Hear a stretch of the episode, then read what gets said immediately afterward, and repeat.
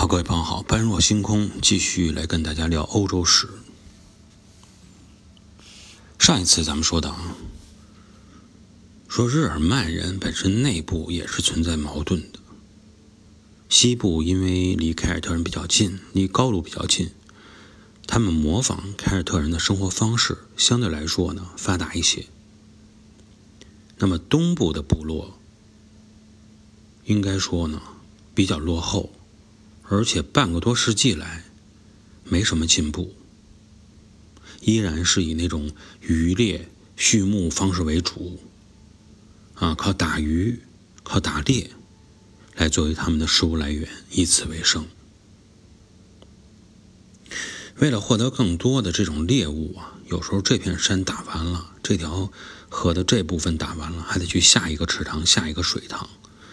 他们每年都得迁徙，起码得迁徙一次，所以能够看出来啊，依然是这种比较落后的生活方式。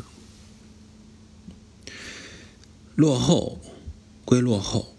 但是你这个迁徙啊，对于那些在东部的啊这个定居下来的日耳曼人，和那些在西部相对来说比较发达、已经形成规模的啊进行这种定居生活的日耳曼人来说，就是一个非常不好的事情，非常可怕。因为你这些所谓的迁徙啊，说白了实际上就是掠夺，就是烧杀抢掠。这些迁徙的人，迁徙的部族，每到一处，基本上能达到什么程度啊？就达到数百公里以内都能让你断绝人烟，全部给消灭掉，该吃的吃，该杀的杀。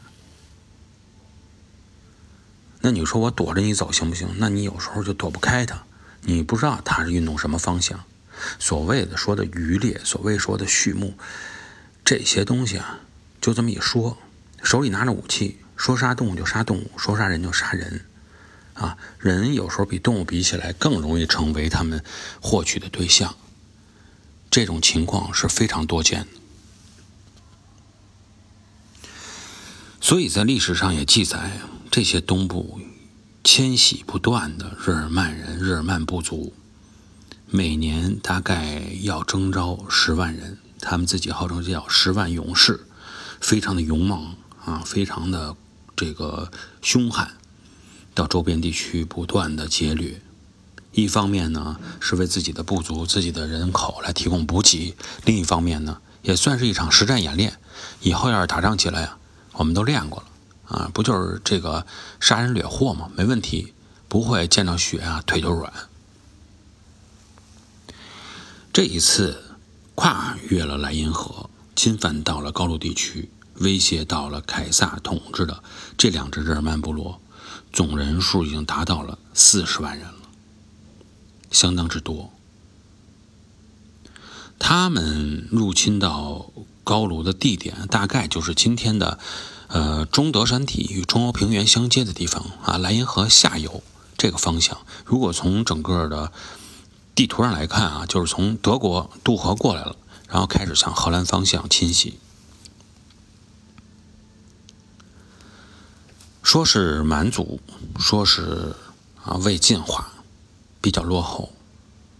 但说实话啊，这种愣人，这种野蛮人，也一样存在着害怕的心理，也一样是人。为什么这么说呢？因为当这些蛮族知道。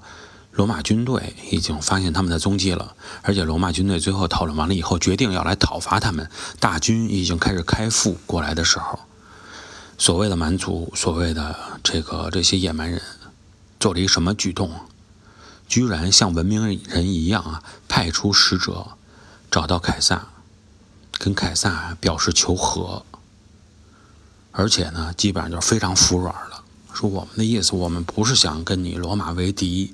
我们呢是不得已才来到高卢，我们这边生活太穷困了，啊，你能不能让我们就在这个北部地区定居下来啊？放过我们一条生路。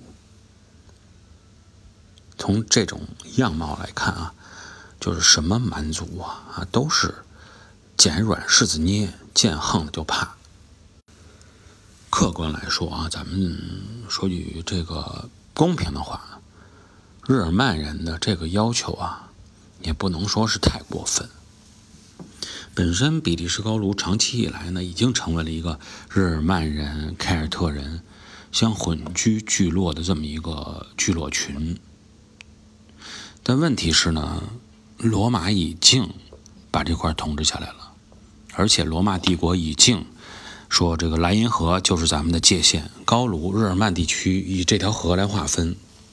你这个时候再过来，没经我允许过来。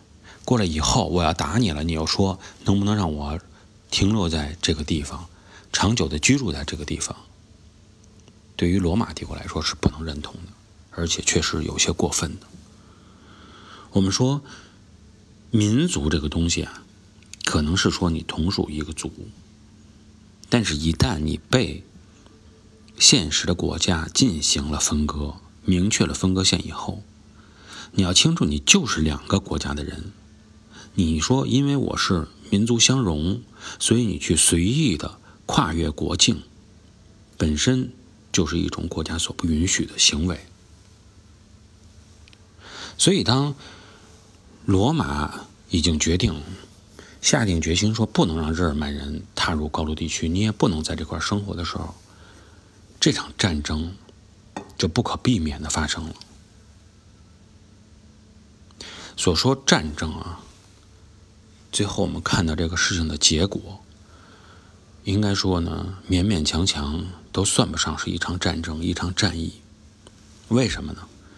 因为那些日耳曼人在遭到了罗马突袭的时候，乱了阵脚，很多人在逃跑的过程中，基本上都是在河里边淹死的。之前为什么会出现这个情况？就是因为呢，除了日耳曼人本身知道自己的战斗力弱的这种情况下，日耳曼人一直寄希望于罗马能够同意他们的要求。罗马这边也玩了一个比较，呃，说不太地道的方式，就是我没有直接跟你开战，你先到我这儿请求来吧，那我先跟你慢慢聊着。实际上，当时开战那天，日耳曼部落的首领、长老基本上齐刷刷的都到了罗马的军营。啊，在进跟他们进行这个谈判陈情的过程中，就在这个时候，突然间下令把他们都扣下来，直接开始进攻，导致这些群龙无首的日耳曼人最终遭到了灭顶的屠杀。而罗马这方面战死了多少人呢？比较夸张，据说是没有战死一个人。那么不管怎么样，凯撒取得了。这个大规模的胜利，按说呢，应该就此收兵了。不过我们之前也说过，凯撒已经厌烦了日耳曼人一而再、再而三的这种入侵行为。要想杜绝掉这种行为，你不能光是防守，也不能光是在本土作战，你必须要走出去，到对方的地盘上，展现自己的实力。所以日耳曼之战啊，还没结束。下一个战场将直指东方，在日耳曼人的土地上，让他们见识到凯撒的厉害。好，今天呢，我们跟大家就先聊到这里，下期节目咱们再见。